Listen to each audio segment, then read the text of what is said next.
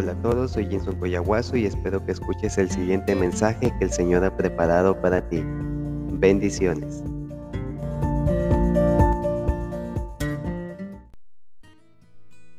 El que no ama no ha conocido a Dios porque Dios es amor.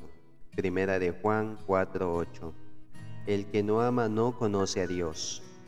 La marca distintiva de un cristiano es su confianza en el amor de Cristo y que rinde su afecto a Cristo.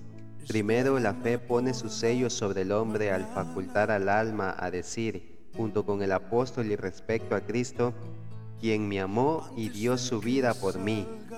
Luego el amor da la aprobación e imprime a cambio sobre el corazón gratitud y amor a Jesús. Nosotros lo amamos porque Él nos amó primero. En aquellas espléndidas épocas que son los periodos heroicos de la religión cristiana, esta señal doble debía verse claramente en todos los creyentes en Jesús.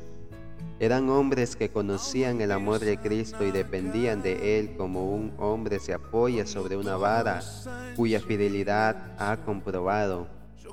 El amor que ellos sentían hacia el Señor no era una emoción tranquila que escondían dentro de sí mismos en la cámara secreta de sus almas, de la cual solo hablaban en asambleas cuando se reunían el primer día de la semana y cantaban himnos en honor a Jesucristo, sino una pasión de tanta intensidad y que consumía tanta energía que era visible en todas sus acciones que hablaba en sus conversaciones cotidianas y que se traducía en sus miradas, aún en las más comunes.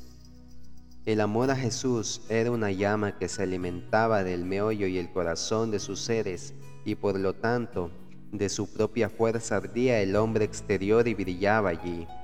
El celo por la gloria del Rey Jesús era el sello y señal de todos los auténticos cristianos Debido a su dependencia en el amor de Cristo, se atrevieron a mucho, y a causa de su amor a Cristo hicieron mucho, y es lo mismo ahora.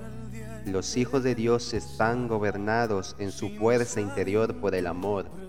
El amor de Cristo los constriñe.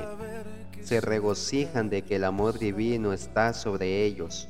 Lo sienten derramarse en sus corazones por el Espíritu Santo que les ha sido dado y mediante la fuerza de la gratitud aman al Salvador con un corazón puro fervientemente. Tú, mi amigo y hermano, ¿lo amas?